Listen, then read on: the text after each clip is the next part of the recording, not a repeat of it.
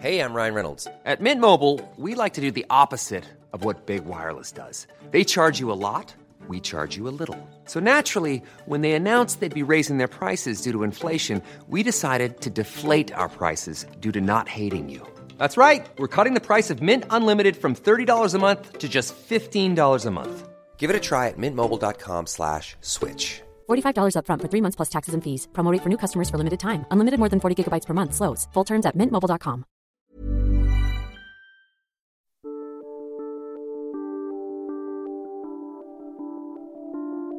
Mes contrôles qui se sont mal passés, je me suis dit, il faut aussi rentrer dans ces métiers-là. Il faut une police qui soit à l'image de la population.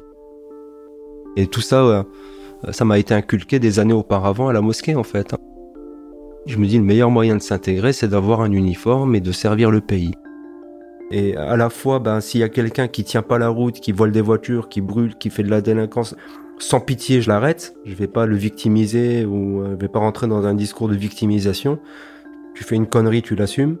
Mais en même temps, euh, si jamais je vois l'un ou l'autre de mes collègues qui fait de la merde, lui aussi, va falloir qu'il assume, quoi. J'étais dans cet état d'esprit-là. Dans l'épisode précédent, Samy a commencé à nous raconter son adolescence dans les années 90 dans le quartier de Cronenbourg, la banlieue ouest de Strasbourg. Sa découverte de l'islam, sa foi et sa connaissance l'amènent à prendre quelques responsabilités dans sa petite mosquée. C'est comme ça qu'il attire l'attention des renseignements généraux. La France vient d'être frappée pour la première fois par le terrorisme islamiste avec l'attaque du RERB au milieu des années 90. Le racisme qu'il subit dans son quartier lors de contrôles policiers qui dérapent rend le jeune homme fou. À la fin du premier épisode, après un contrôle humiliant, Samy nargue les fonctionnaires en leur disant que s'il rate sa vie, il pourra toujours entrer dans la police. Je m'appelle Maude de Carpentier et vous écoutez le deuxième épisode de l'Arabe des services. Il n'y a aucune incompatibilité entre le fait d'être musulman et français. Affirmer que la police française serait raciste, ce n'est pas raisonnable. Il faut une police qui soit à l'image de la population. Les policiers, ils ne réclament pas l'impunité, ils réclament le respect. Pour moi, j'essaye de faire le bien. Le bien pour tout le monde, quoi.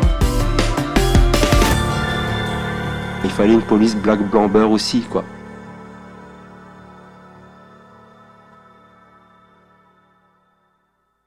Pour eux, c'était pas un retournement. Euh, Peut-être pour, euh, pour mon frangin, euh, celui qui, avait vraiment vécu, pour lui, c'était assez compliqué. Il avait surtout peur pour moi. Il me dit, fais gaffe, en école, tu vas peut-être subir des choses, fais attention à toi, sois fort, sois ferme, ne te laisse pas marcher sur les pieds, enfin ce genre, ce genre de discours-là. quoi. Mon père, il était très fier, euh, mais vraiment, vraiment fier. Euh, je pense que si lui-même, il avait pu devenir flic, euh, je pense que j'ai réalisé un de ses rêves. Ma mère aussi, euh, mes frères et sœurs aussi. Je veux dire, tout le monde était très, très fier. hein.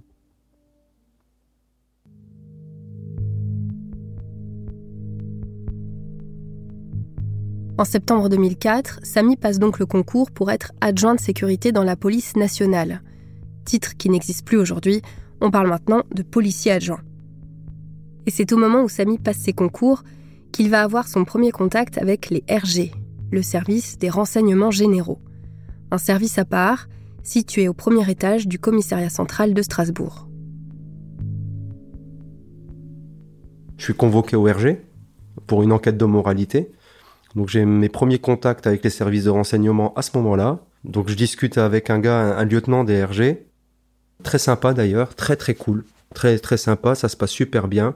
C'est une petite enquête dans laquelle on va vérifier que vous n'êtes pas connu des services de police et que dans votre entourage, il n'y a pas de personne qui est euh, connue des services de police, fiché au grand banditisme ou euh, fiché S ou ce genre de choses.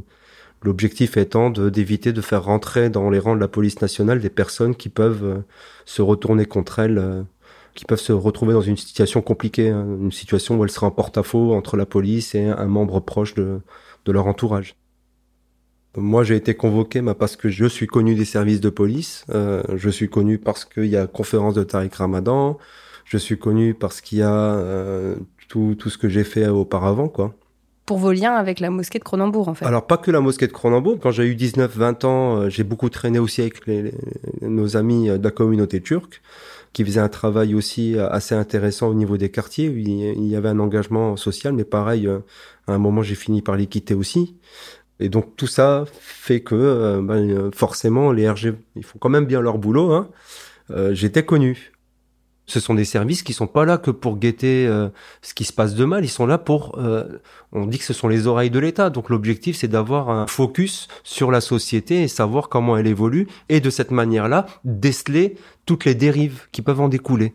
Il y a quand même eu les attentats de 95 euh, au métro Saint-Michel, il y a eu Calais Calcal. Un engin déposé sous un siège d'une rame de la ligne B du RER e explose à la station Saint-Michel à 17h31 à un moment de forte affluence. C'était quand même une période de tourmente. Alors c'était pas Ben Laden et, toute sa clique, hein. c'était plus le terrorisme issu du, groupe islamique armé algérien, hein, le GIA. Mais euh, on avait connu des attentats, il y a eu quand même pas mal de morts euh, à Paris. 7 morts, 84 blessés. L'attentat le plus meurtrier à Paris depuis En 2005, on est quand même 4 ans après le 11 septembre. Et là, et d'ailleurs, en 2001, il y avait eu des interpellés, euh, 5 personnes interpellées, dont un, à Strasbourg. Hein qui prévoyait un attentat euh, au niveau de la cathédrale. Il y avait eu des menaces.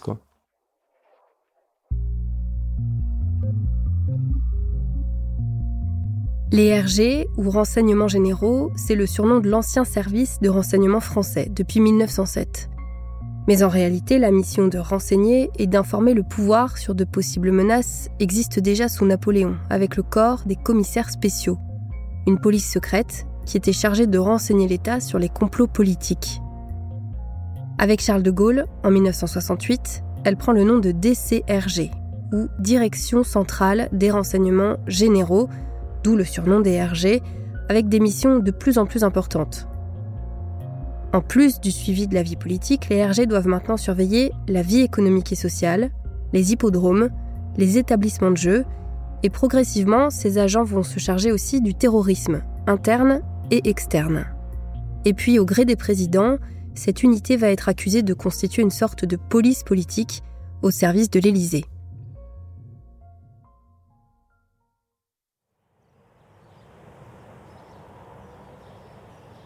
En 2004, lorsque Samy passe son concours pour être adjoint de sécurité puis gardien de la paix, il est donc approché pour la première fois par ce service mythique des RG.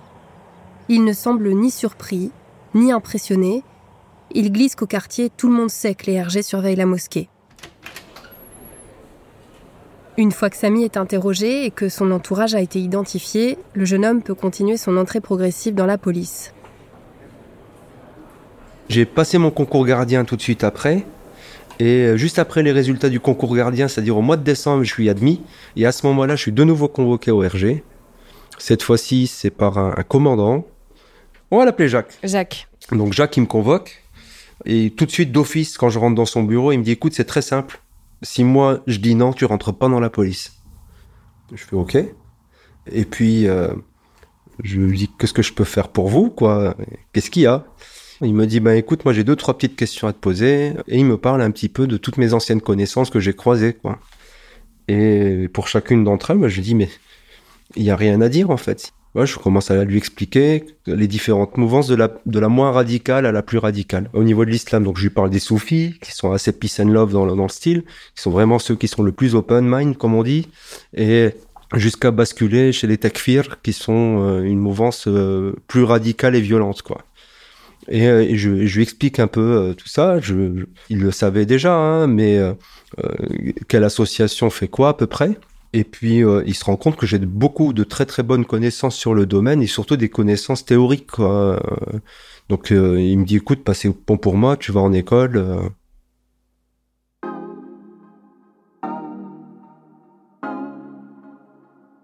De janvier à avril 2005, Samy est donc à l'école d'adjoint de sécurité à Montbéliard, à 200 km au sud de Strasbourg. Lorsqu'il en sort et qu'il revient à la maison, le commissaire le place à l'accueil, un poste où Samy s'épanouit. Il aime accueillir le public et diriger les victimes vers les bons services. Et puis, dans les premières semaines où, je démarre, bah, je recroise Jacques. Euh, donc il me Salut Jacques, ça va Tu vas bien? Ah bah ça y est, t'as fini Ouais, ouais. Bien, si t'as deux secondes, viens boire le café avec moi. Il commence à me montrer des dossiers sur lesquels il travaille. Et il commence à me dire voilà, quel est ton avis là-dessus? Quel est ton avis sur ça? Et je commence à lui donner mon avis sur tel tel dossier. Je commence à, à lui filer des coups de main, quoi. Et puis de temps en temps, il, il me demande si je peux pas aller couvrir telle manifestation, faire tel truc, euh, et lui rapporter quelques infos sur ce que je pourrais éventuellement. euh. Donc euh, je commence à vraiment comprendre ce que c'est que le boulot du RG. euh, ça me plaît bien. Et puis euh, je le fais, je le fais le job. euh, J'y vais de temps en temps. Je, je fais quelques trucs pour lui, tout ça. Mes collègues euh, en uniforme comme moi, ils, ils le comprennent bien. Je veux dire, il n'y a pas de souci avec ça. Au sein du service, moi, je parle avec personne quand je monte chez Jacques. Je parle qu'avec Jacques, donc euh, je les connais pas. Euh, je les croise, je regarde. euh, Je sens qu'il y a des fois des regards un peu euh, interloqués, un peu interrogatifs. Bah, pas plus que ça, quoi. Et vous, vous êtes en uniforme hein? En uniforme, Mm. ouais. Avec les galons bleus. Il faut savoir que l'adjoint de sécurité dans la police nationale, euh, allez, aujourd'hui le policier auxiliaire, j'espère que ça a changé pour eux, mais euh, on est vraiment la dernière roue du carrosse, quoi. hein. Souvent, euh, un gardien de la paix, il te fait ressentir que, t'es- attention, t'es qu'adjoint de sécurité, donc euh, en gros, t'es une merde, quoi. Souvent, c'était comme ça. Mais euh, moi, pour moi, ça se passait bien. Je veux dire, euh, je suis un collègue et j'aide un collègue. C'est tout. Pendant ces 11 mois, d'avril 2005 à février 2006, Samy est donc adjoint de sécurité. Techniquement, il ne fait pas partie du service des renseignements. Pourtant, il y est fréquemment. En février 2006, il part en école de gardien de la paix, à Lyon cette fois-ci, plutôt confiant et serein, au point qu'il arrive en école, les mains dans les poches, avec une petite envie de ne pas trop en faire.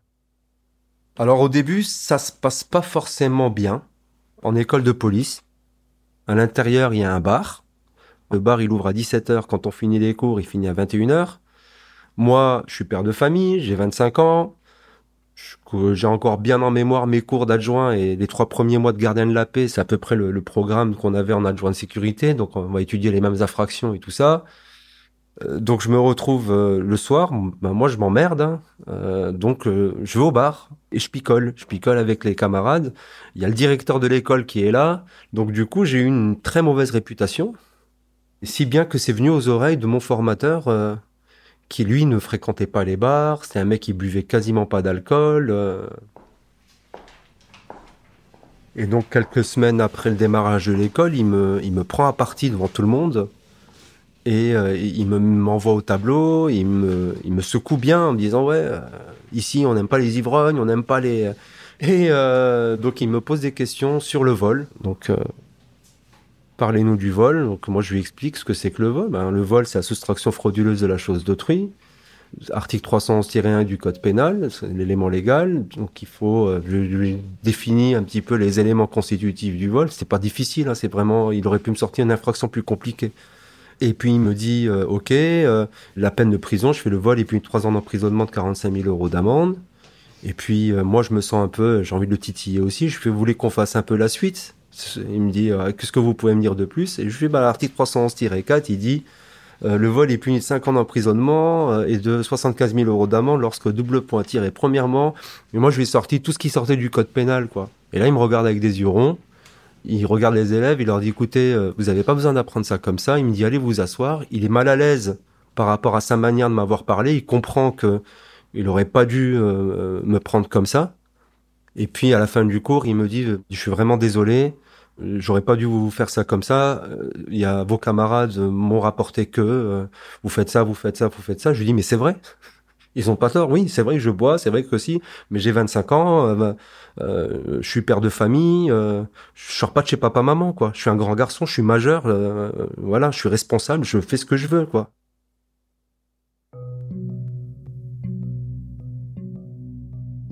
Lors de ses mois de formation à l'école de gardien de police de Lyon, Samy découvre l'envers du décor. L'univers où sont formés les futurs policiers et où déjà le racisme est présent en filigrane. Mais Samy insiste, jamais l'administration de l'école n'a été raciste, au contraire, il a toujours trouvé les encadrants exemplaires et à l'affût du moindre mot ou geste raciste. Pourtant, selon lui, certains élèves, dès le recrutement, avaient clairement des mentalités d'extrême droite. Et quasi immédiatement, le jeune Français d'origine marocaine se sent à part dans ce nouveau milieu. Il n'y a jamais eu d'expression raciste en tant que telle. On m'a jamais dit sale bougnoul, on m'a jamais dit ce genre de choses. Par contre, dans le comportement, dans la manière de réagir, clairement, euh, je sentais que ça posait un certain problème. En fait, au début de l'année, on demandait aux gens euh, quels sont ceux qui ont un régime spécial, un régime alimentaire spécial. Donc d'office, ces gens-là, dont je faisais partie, se retrouvaient dans une table à part dans le restaurant. On avait notre table réservée à nous, on n'était pas avec les autres. On était peut-être euh, sur la table, on était entre 5 et 10 en fonction des promos qui étaient là, quoi. Et donc on était un peu mis à part. Ça, ça m'a marqué parce que euh, on est des élèves pas comme les autres, quoi. Je pense que dans la police, c'est important d'avoir un esprit de corps. Mais si d'office dès l'école, on commence à séparer les gens en fonction d'eux, c'est problématique. Puis sur la fin de l'année, euh, à un moment, on me serrait même plus la main le matin.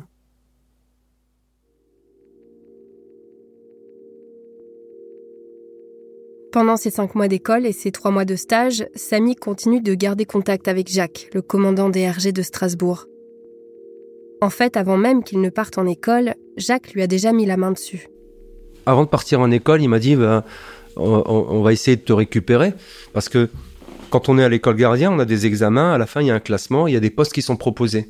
Mais dans certains postes particuliers, c'est des services qui viennent directement chercher les personnes quand elles repèrent des profils intéressants. C'était le cas des renseignements généraux, de la DST à l'époque, quand elle existait.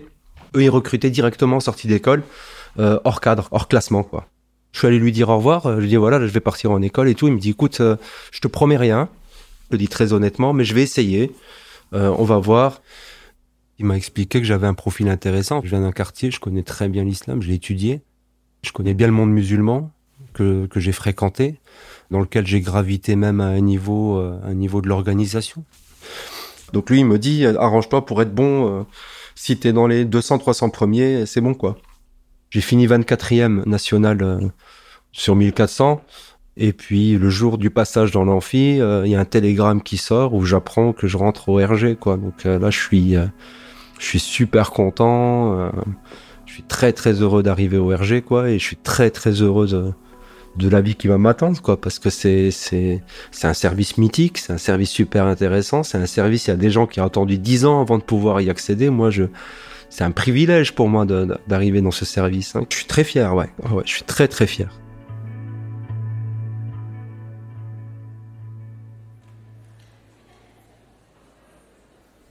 Ces télégrammes qui sortent le jour de l'amphi, il y a ceux qui sont sélectionnés par un service spécialisé, et il y a tous les pistonnés, les fils d'eux, les, les mecs qui font la scolarité, dont maman est adjointe au maire, dont papa est procureur, et qui connaissent quelqu'un, qui connaissent quelqu'un, qui connaissent quelqu'un, et qui ont des résultats médiocres, mais qui arrivent à avoir des postes euh, que des collègues ils attendent depuis 20 ans, style le puits-en-velay. Euh. et ceux-là, bah, ils passent pas par l'amphi, donc ils passent pas au mérite. C'est juste parce que euh, à coup de piston, le, on arrive à toucher le ministre, à toucher le DGPN, et puis on sort des télégrammes. Et parmi ces télégrammes, il y a tous ceux aussi qui vont en service spécialisé, comme moi. Et on était, je crois, deux, deux à partir en service spécialisé dans, ma promo.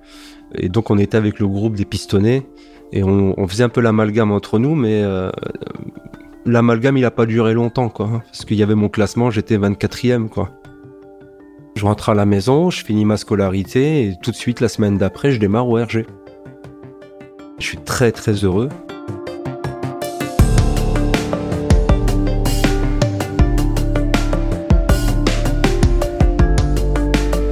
La semaine prochaine, écoutez le troisième épisode de L'Arabe des services, une série originale du podcast L'Affaire, produite par Paradiso Média, écrite par Maude de Carpentier et réalisée par Théo Albaric.